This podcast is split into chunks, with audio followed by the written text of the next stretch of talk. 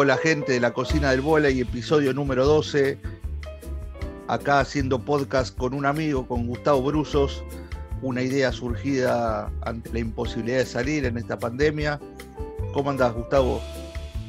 Bien, Diego, bien. Eh, estoy un poco perdido hoy porque, como vos sabés, yo soy de la vieja guardia. O sea, me sacás a jugar con Celina, más o menos estoy. Me sacás a jugar con una Regla Torres o una Mirella Luis estoy, pero cuando me traes a, las nuevas generaciones, la que la explotan ahora en los pies, los tres metros, me pierdo, me mandaste a hacer archivo.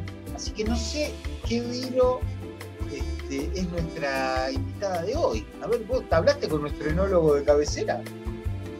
Nosotros, le cuento a la invitada, tenemos a un enólogo llamado Ariel Fercinelli de San Juan, que nos dice qué cepa es cada invitado y la que te toca a vos sos un Sauvignon Blanc. Porque ese, sí, es fineza, delicada, pero con mucha actitud en todo lo que te hace. Bienvenida Micaela Tazaro. Hola, muchas gracias por el vino que me tocó. Bastante generoso, la verdad. ¿Cómo andan?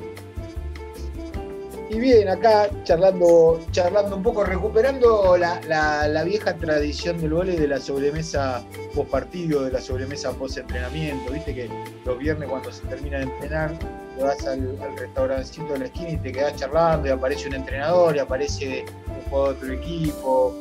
Y los periodistas nos sentábamos ahí a un costado a escuchar y aprender de táctica, de estadística, de historia y, estábamos encerrados con Diego y dijimos, vamos a recuperar eso, que es una de las mejores cosas que tiene el deporte, el club.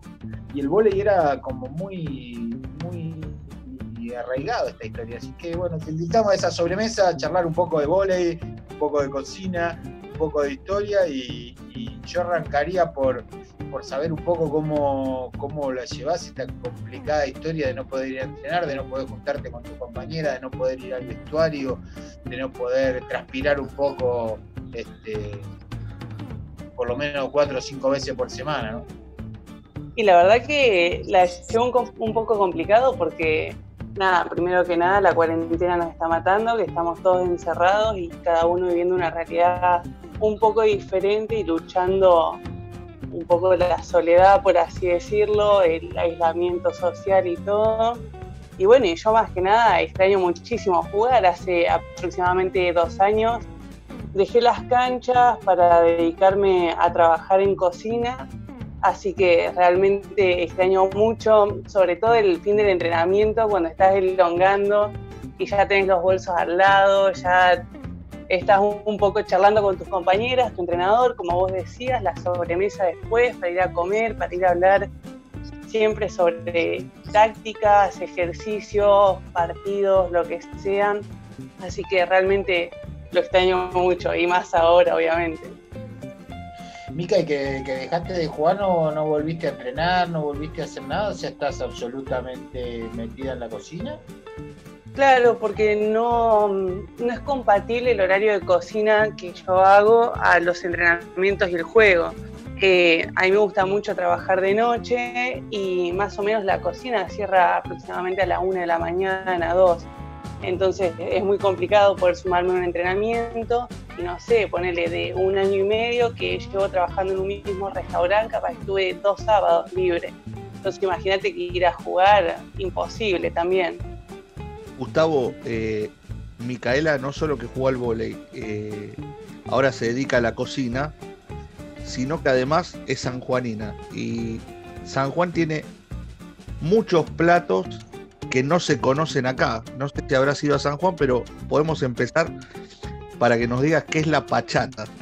La pachata es tremenda, la pachata es como si fuese super taco, por así decirlo. Tiene una masa a base de trigo, que es mucho más grande, y se le pone carne mezclada con diferentes cosas. La más normal tiene pimiento, cebolla y un poco de aderezos, entonces a eso lo pones en la misma masa queso, rodajas de tomate y lo sellás en una plancha de hierro a máximo calor y nada, eso te lo tomás con una cerveza bien fría en una noche de San Juan y queda espectacular, la verdad.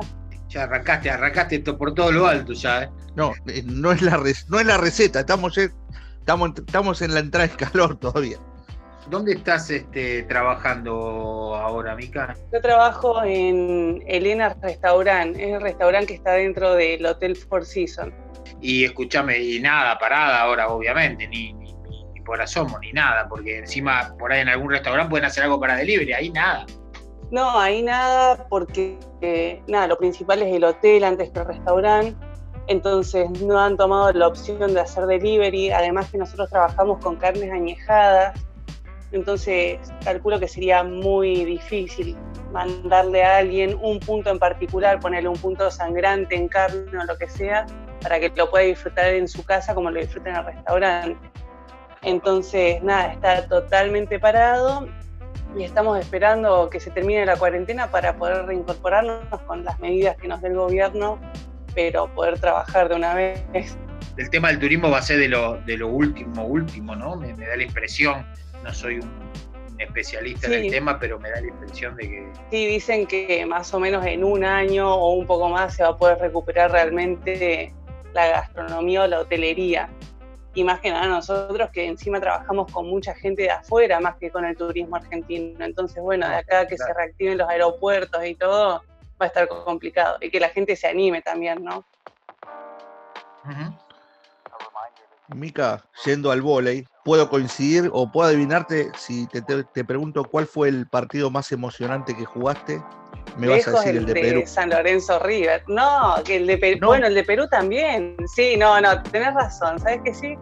Eh, el de Perú. Le, le trabajaste la moral, iba a decir el de San Lorenzo River No. y le trabajaste la moral. Ay, no, es que fueron, fueron dos sensaciones muy diferentes. San Lorenzo fue todo un año de un trabajo muy complicado, un, un equipo que había sido relativamente nuevo y realmente teníamos como mucha pertenencia del club, las jugadoras que estábamos en ese momento al menos, y el de la selección también fue galáctico, ese contra Perú, el de la clasificación al Mundial y, y, el otro que ganamos en tiebreak con Guillermo Nazábal, ambos.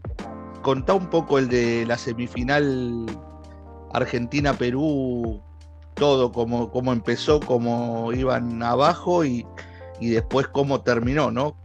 Sí, ese fue tremendo, nada, estábamos en la cancha, primero que nos tocó de visitante con un Perú local que a nosotros nos llamaba mucho la atención en ese momento, prender la tele desde el hotel y ver realities con las jugadoras de vóley, que ya eso, nada, era, era como un mundo paralelo directamente a lo que nosotros vivíamos. Fue llegar a la cancha, un viaje un poco largo dentro del colectivo, nada, con Cáceres picándonos la cabeza para el partido, obviamente, y teníamos que ganar como sea para la clasificación. Era Perú o nosotras. Entonces, cuando llegamos ahí a la cancha, nada, fue la primera vez que yo jugué al menos con tanta gente directamente. Nada, íbamos perdiendo y, y, no sabíamos cómo remontarlo. Éramos muy chicas, muchos gritos, era muy apabullante todo. Y, y, bueno, y de repente un par de gritos en, en, el banco, un par de gritos de Cáceres, y, y entre todas nos, nos, unimos mucho más a lo que empezamos a darle vuelta, a perder un poco el susto de, de estar ahí, de la gente, de la cancha, de la tele, de todo, porque eran un montón de emociones. Y, bueno, y empezamos a jugar a lo que sabíamos, a lo que habíamos entrenado tanto tiempo realmente. Y, y nada, una cosa llevó a la otra, tiebreak, y después con un punto de bloqueo eh, terminamos clasificadas para el Mundial y fue tremendamente emocionante. Aparte de eso, o sea, la gente directamente con cantos en contra para nosotras, cuando termina el partido nos dejan en la cancha, se van, nosotros tenemos que estar hasta ahí, no sé hasta qué hora, eh, porque nada, porque habían dicho que se tenían que ir, no sé qué, entonces nos dejaron una cancha llena de gente que nos odiaba, no, fue, fue tremendo como experiencia. Es que para, para aquellos que no, que no anden en el palo del vóley y estén escuchando el podcast, en Perú el vóley femenino es casi deporte nacional, o sea, tuvieron, tienen mucha historia y, y digamos, es casi a la inversa que en, muchos otros países donde existe el voleibol masculino y prácticamente el voleibol femenino no tiene eh, movimiento o tradición. El Perú es absolutamente al revés, sonido a la total. Entonces me imagino, encima, nenas en ese momento, tiene que haber sido complicado al principio y hermoso después, ¿no? Exacto, porque imagínate, va, no sé, los 15 de ese momento no son ni parecidos a los 15 de ahora. Entonces, antes no había tantas computadoras o videos o cosas así como para saber a qué realidad un poco nos, íbamos a enfrentar. Estábamos dentro del hotel y la gente se frenaba a sacarse fotos con nosotras, por ejemplo. Nosotros imagínate, no, no entendíamos nada, si acá no había mucha importancia para un boli femenino y menor encima, yendo a Perú lo que menos nos imaginábamos era eso, y, y nada, y tener tanta relevancia fue, fue tremendo el micro estaba, Gustavo, el micro estaba lleno de globos rojos y blancos, tenían toda la fiesta armada y, bueno, eh, fue impresionante, según cuentan ellas, porque después a mí me tocó convivir, aguantarla durante todo un verano, concentrarse en Corral de Bustos. Fue tremenda esa liga, en Corral de Bustos, en un casino abandonado. Son las cosas que te da el bola y vivir eh, una concentración en un en un, claro, en una sala de casino eh, vivían las jugadoras, eh, en donde contaban la plata vivía el cuerpo técnico, las cosas que, tiene el vole, ¿no? Que son para escribir libros y libros. Pero ahí surgió una amistad grande con muchas de las jugadoras, que son las que hablamos siempre, ¿no? Que te da cuando te volvés a encontrar eh, después de un partido y que van formando esos lazos eh, que quedan con el tiempo, ¿no? que es lo más lindo del deporte. Exactamente, y más en esas cosas que, ante algunas desgracias te unís mucho más. Y nada, esa fue las primeras, una de las primeras ligas que jugamos con la selección y fue realmente dura, me acuerdo. Perdíamos todos los partidos, no, no, no funcionaba nada directamente. Pero, pero bueno, realmente nos hicimos mucho como grupo y de ahí en más salimos para adelante y fue el grupo que viajó al Mundial, el grupo que siguió jugando juntos hasta más o menos la sub-23.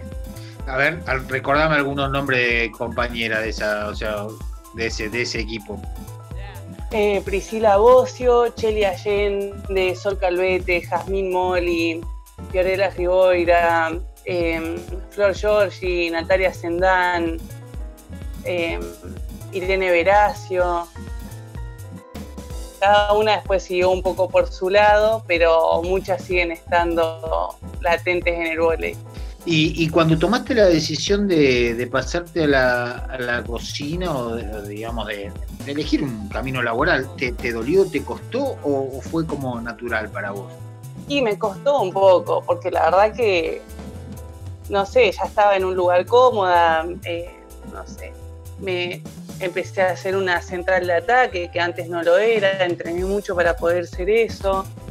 Me costó, llegué, jugué con la selección y con los clubes varias cosas y llegó un momento que tuve una oportunidad para irme a trabajar una temporada a España y fue esa oportunidad y la tenía que aprovechar o no.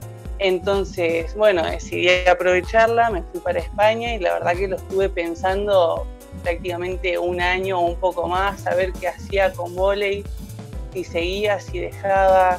Me costó un montón, pero, pero bueno, la verdad es que los años en los que estuve siento que los aproveché un montón, me sentí muy bien y no me arrepiento, pero bueno, tampoco me arrepiento después de haberme cruzado a la cocina, que es un mundo que también me encanta. Y bueno, entonces vamos a tener que meternos en la cocina, Diego, ¿qué va a hacer? No queda otra. Y yo diría que empiece, que empiece a decirnos con qué nos va a esperar, o acá en Buenos Aires o en San Juan, porque podamos hablar que donde ella tiene su refugio, que es más o menos, ¿eh? Más o menos, después te va a contar. Y mira, yo los podría esperar si vienen a comer con unos sanguchitos de una carne breciada y una ensalada coleslaw, que a mí realmente me encanta la combinación haría unos pancitos pita, que vendría a ser como el pan árabe, más o menos, un pan infladito, sin mucha amiga, que acompañe bien, una carne breceada, que es una carne que se cocina aproximadamente tres horas. Lo primero que, hago sería poner cebolla, puerro, zanahoria y ajo, todo a dorar para tener bien el sabor de la verdura. Después pongo a dorar un poco la carne, el pedazo que haya elegido. En, en mi caso, a mí me gusta elegir dos beef porque es un, un pedazo de carne que la verdad que tiene mucha grasita entre medio de la carne, que no es tan caro, pero que es muy sabroso en una larga cocción. Pondría eso a dorar con todas las verduritas y una vez que esté todo dorado, lo tapo de agua, lo lleno de hierbas frescas, sea laurel, romero, tallos de perejil, lo que sea, mucha pimienta, sal y bueno, y un poco de vino, obviamente. Eso lo dejo tapado tres horas y cada una hora lo voy girando. Una vez que lo tengo, saco esa carne de, ese caldo y dejo el caldo reduciéndolo un poquito, así después no me queda la carne tan seca. Y la carne por separado la voy con eh, contenedores, la voy como deshilachando, por así decirlo. Una vez deshilachada esa carnecita, la poner una sartén con cebolla, pimiento, un poco de ajo, todo salteado y le agregás el caldo que te quedó. Ahí le tiras las magias que tengas adentro de tu despensa, ¿no? Le puedes poner un, poco de extracto de tomate, le puedes poner eh, aceite de humo, panceta, pimentón, páprica, lo que sea. Todo, o sea, todo basado en que, en que tenga un poco de sabor. Entonces, saliendo, pará, pará, que estoy saliendo, tengo permiso yo. No olvídate, ¿sabes la panzada que nos pegamos? Ponemos todo eso a saltear, mientras tanto tenemos el pan pita dentro de una olla de hierro inflándose, quedando bien doradito, bien lindo. Y mientras, como para apaciguar un poco esa carne, ponemos una ensalada de coles low que hacemos un cuarto de, de repollo de cada color, zanahoria rallada, manzana y manzana en juliana y cebolla con mayonesa, sal, pimienta, vinagre, un buen condimento, todo es un sanguchito y eso con una cerveza queda galáctico directamente. Así que los puedo esperar así si es que te convence el plan. Yo voy, paso, me llevo el robo y compro la cerveza de pasada, cerveza artesanal en algún lado, que a mí me gusta mucho, y voy. Por esta vez puedo traicionar vino porque ella pidió cerveza, si no, también con un Sauvignon Blanc bien frío, con un rosado bien frío para el verano, va también. la única pregunta que me quedó de duda porque mientras anotaba la receta, manzana, ¿verde o roja? Verde, verde, verde. Así le das un poco de acidez. Bueno, yo estoy, ¿eh? No, no, yo compré también, Gustavo. Me parece perfecto, entonces los espero. Si puedo elegir cerveza, una IPA o una Amber. Yo soy más de, la, de, la, de las negritas, pero, pero está bien, te llevo te llevo un brawler chico para vos y no llevo el vinito para Diego y un brawler chico para mí de, de stock. Buenísimo. Escuchame, Mica, ¿y, ¿y soñás un poco con tener tu propio emprendimiento gastronómico o por ahora estás bien en una cocina que te permita, digamos, porque es una cocina importante en la que estás, en la que estás trabajando? Sí, me encantaría un emprendimiento propio, pero la verdad es que lo veo un poco lejano, tengo muchas ganas de seguir aprendiendo. Yo estoy muy nueva en este mundo, entonces me, falta bastante. Yo creo que nunca voy a estar lista del todo, pero bueno, pero quiero seguir teniendo los permisos de poder equivocarme, de tener una voz de mando que, me guíe un poco también. Escúchame, para los que conocemos ese mundo solo por película, ¿es verdad lo de sí, chef, sí, chef, claro, chef, así? ¿Se, se maneja así? Sí, sí, más en un momento de presión, porque, no sé, al principio, antes de que abra el restaurante o antes de que empiecen a entrar los clientes, es un poco más relajado. Ahora te entraron 100 personas juntas y, lo único que puedes decir es sí, chef, u oído, y, y ya está, y no se habla más en la cocina, tenés que mover las manos únicamente. Creo que así como en el volei tenés central, armador, punta, eh, en la cocina se van especializando. ¿Te gusta más los salados, los postres, eh, las pastas? ¿Cuál sería tu especialidad? Em, como especialidad, no te sabría decir, me gusta mucho el tema guarniciones, trabajar con verduras, trabajar también con pastas, me gusta mucho. Eh, estoy indagando ahora por los panes y un poco la fermentación en esta cuarentena, pero lo que sí no me gusta y lo tengo muy claro es la pastelería soy muy mala, no me interesa mucho, eh, no, no me veo dentro de una pastelería en este momento. así que trato de disfrutar el mayor tiempo posible dentro de lo salado, por así decirlo. Llevamos un kilo de helado, Gustavo. Llevamos un kilo de helado nosotros. Sí. ¿Eh? No, yo también, yo la acompaño. En el no dulce la acompaño tranquilamente. No, me, me, quedé ahí enganchado porque hay como una movida con el tema de las fermentaciones, ¿no? Capaz que un poco por el, porque la cuarentena nos dio tiempo a todo para meternos en tutoriales y averiguar cosas, pero, pero me pareció ver como que hay una, una movida para el lado de las fermentaciones.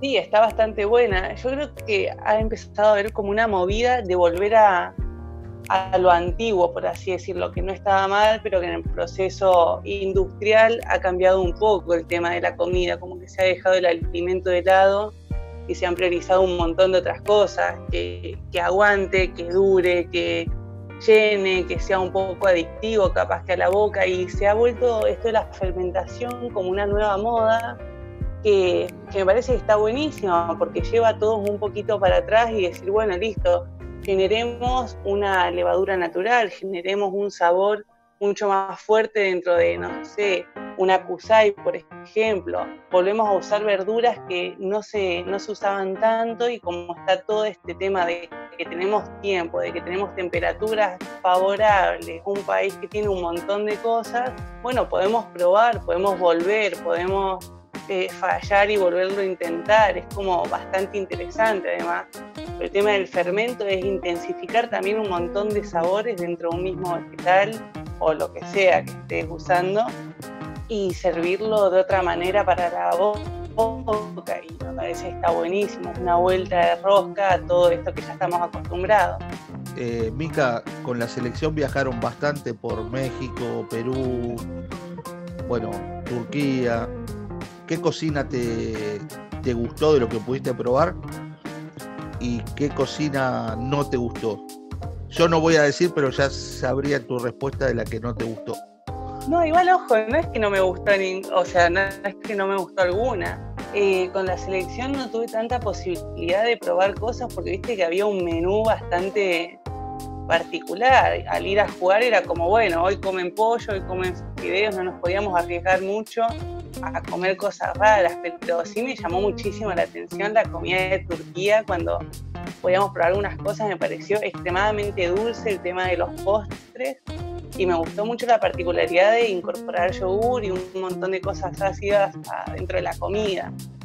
A mí la cocina que me gusta muchísimo es la de España, que tuve la oportunidad de ir con San Lorenzo para allá, que no sé, me gustó mucho el tema de la tortilla en sándwich, de comer mucha pesca, del jamón crudo, nada, me alimenté a jamón crudo directamente. Pero nada, creo que si tengo que elegir una cocina de las que fui probando es España. Y ahí me contabas que en, el restaurante trabajan con una carne especial. Contame un poco de eso. ¿Cómo, ¿Cómo es ese? ¿Qué son cortes o un curado especial de las carnes? Contame un poco. Es una carne añejada, o sea, esa misma carne que vos, a ver, es como el tren de la vaca, ¿no? Eh, donde vos esa carne la dejas dentro de una heladera especial que se pone a una temperatura especial, con aires, ventiladores, y se va controlando un hongo particular que le crece a la carne, como un hongo que le crece al roquefort, que no puede ser cualquiera, sino ese. Exactamente pasa lo mismo con la carne. Entonces, em, esa carne está cuidada y hay diferentes tiempos. Tenés de un mes, seis meses, es dependiendo de lo que vos buscas. Em, lo que podés conseguir, vos también ponele, podés ir al restaurante y decir, bueno, mira, yo quiero un ojo de bife, eh, te lo compro, guardámelo seis meses en esta cámara y yo vuelvo en seis meses y lo como, ¿entendés? Eh, una vez que vos tenés el pedazo de carne añejado, se limpia muy poquito el exceso de hongos que tenga y se pone en la parrilla. Esa carne tiene un sabor mucho más intensificado, con un leve sabor a queso cercano al hueso, y es, es muy particular. Yo creo que vale mucho la pena probarla. Escúchame, ¿puede ser cualquier corte o hay cortes especiales para añejar, como decías, el ojo de bife o puede ser, eh, qué sé yo, una eh, costilla? Porque vi los tomahawk, me parece que hay tomahawk, ¿no? Eh, añejados y... El más famoso que se vende en los restaurantes es el T-bone, que tiene la forma de la T, un pedacito del lomo y bueno, el resto de la carne. Pero ese vendría a ser el más famoso que vendemos estamos lejos de esa cocina nosotros, estamos más para los sándwiches de tortilla y, pero, pero bueno, nos vamos sí, de a poco. Es una cocina como para probar y, ver qué te parece también. Hay muchas particularidades, entonces, bueno, es como pagar un poco la experiencia también. Cuando tenés la posibilidad de volver a San Juan, eh, ¿te espera la familia Tazara con algún plato en especial? ¿Hay algún plato que tiene que hacer la madre sí o sí? Sí, obvio, punta de espalda, directo. No, no, hay opción, no hay, no hay cambio de plan. Por más que llueva, haya un tornado, lo que sea, tiene que ser punta de espalda, que me parece galáctico el corte. Yo creo que, no sé, yo porque soy muy fan de San Juan también, pero no hay corte como ese. Si le metes jariz, ya es mejor todavía. Comés eso unos choris y una proboleta y ya está escúchame, igual en este, vos sabés que lamentablemente este, este podcast es, sesgado, o sea, acá hay casi 80% sanjuaninos, no hay, no, han pasado, hemos pasado por la parrilla de Chiqui Viernes, viste, por ese tipo de cosas, así que la punta de espalda ya la hemos comido de, varias formas, ¿no? no tenemos forma de zafar. Y otra cosa que nos pasa es que no encontré ningún sanjuanino que no me diga no vamos a San Juan. Es, como, es como, no hay. No, que ahora Gustavo vas a descubrir otra cosa que aman los sanjuaninos. ¿Cuál es tu lugar en el mundo donde va la gente a descansar y a desconectarse? Barreal, lejos, sin duda. Ir ahí, que no tenés señal de teléfono, no tenés señal de nada, está el río, la cordillera nevada. No, no necesitas mucho más que eso. Encima, nada, tenés árboles de manzana, de membrillo, tenés las barras, tenés sauces, tenés de todo, es un paisaje sumamente lindo y, es imposible no relajarte. Diego sabe, se lo recomendé mil veces. Yo creo que después de dos años recién fue a barrear. Bueno, está bien, entonces ya vamos ahí. Vamos, comemos los sanguchitos acá, la subimos a la combi y nos vamos para, para, para San Juan a degustar algún, alguna punta de espalda al asador con algún tintillo ahí de, de alguna bodega amiga y ya la tenemos completa. Eh, Mica, ¿qué, te gusta como cocinera para agasajar? ¿Te gusta tener preparada la cocina o, cuando llega alguien ir, eh, sumándolo a la preparación, compartir el vinito y la charla la preparación o ya tener todo preparado para compartir la mesa? ¿Qué, qué disfrutas más? Y un intermedio entre las dos cosas, porque a mí también me gusta sentarme y esperar capaz que la cocción siga y yo mientras sentarme y tomarme un vino o una cerveza mientras tanto en la mesa. Em, pero, pero no sé, es que depende con quién también. Hay quienes disfrutan de la cocina y hay quienes no. Entonces, cuando yo tengo un invitado que sí disfruta de la cocina, sí, obviamente lo voy a esperar para que esté conmigo y probemos sabores y veamos hasta dónde llegamos con eso. Pero si no tengo a alguien que, disfruta tanto, prefiero sentarme, entender al agasajado y, sentarme con él a tomar un vino y después sirvo la comida y, ya está. Bueno, tuviste muchos viajes con la selección, yendo concentraciones. Cuando empezaste a estudiar cocina, ¿hay algo que dijiste, cómo comía esto, cómo me alimentaba con esto que me hacía tan mal, o cómo no comí esto que me hacía bien? Sí, recontra. Yo apenas llegué a Buenos Aires no sabía hacer nada. Mi fuerte era la tarta de salchicha con queso, no sabía hacer otra cosa. Entonces ahora me pongo a pensar y digo, qué vaga, no sabía hacer absolutamente nada. Pero, pero bueno, y así, así fui aprendiendo, empecé a estudiar y ahí entendí qué es lo que me estaba perdiendo y empecé a comer mucha más carne, mucha más verdura de otras maneras que no sean tarta, porque para mí era toda tarta directamente. Así que la verdad que al principio me alimentaba muy mal y, bueno, y después, después fui entendiendo cómo. Mica, hay, una pregunta que nosotros hacemos habitualmente a los, a los invitados, medio como, como remate, como cierre, que yo hoy te la voy a, la voy a doblar. Es, ¿qué tres cosas no pueden faltar en la cocina de Mica? Pero hoy te voy a pedir, ¿qué tres cosas no pueden faltar en la cocina del emprendimiento gastronómico que algún día va a ser Mica y qué tres cosas no pueden faltar en la cocina de Mica, de la casa de Mica. Del emprendimiento yo calculo que no va a poder faltar panceta, carne y un buen pan de masa madre. Y en mi casa yo creo que no falta directamente manteca, ajo y mostaza de guillón. lo tiene recontra claro, digo. Así que ya Ni- seis, ni dudó. eh, seis Ni condimentos dudó. para tener, ¿eh? Tiró así, Sí, como si le preguntara la tabla sí, del sí. 2, la tiró así de una. Bueno, me gusta mucho comer, disfruto. De, de mi parte, mm, recontra agradecido por los tips, por la charla y, y por la onda que, que le pones, y que le pones a la, a la historia. Se te nota apasionada, se te nota apasionada por la cocina.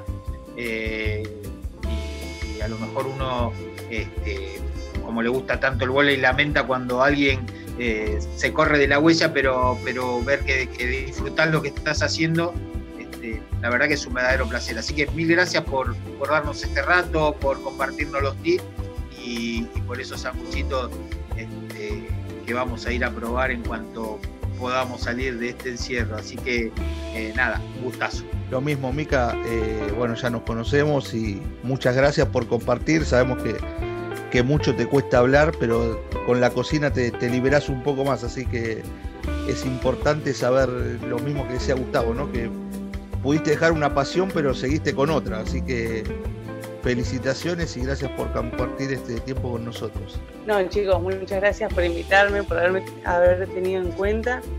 Y nada, me parece muy divertido lo que están haciendo, me, me copo bastante y realmente gracias, gracias por haberme tenido en cuenta para poder hacerlo y compartir con ustedes un poco de todo esto de la cocina del molde. Que les mando un beso y fue un placer.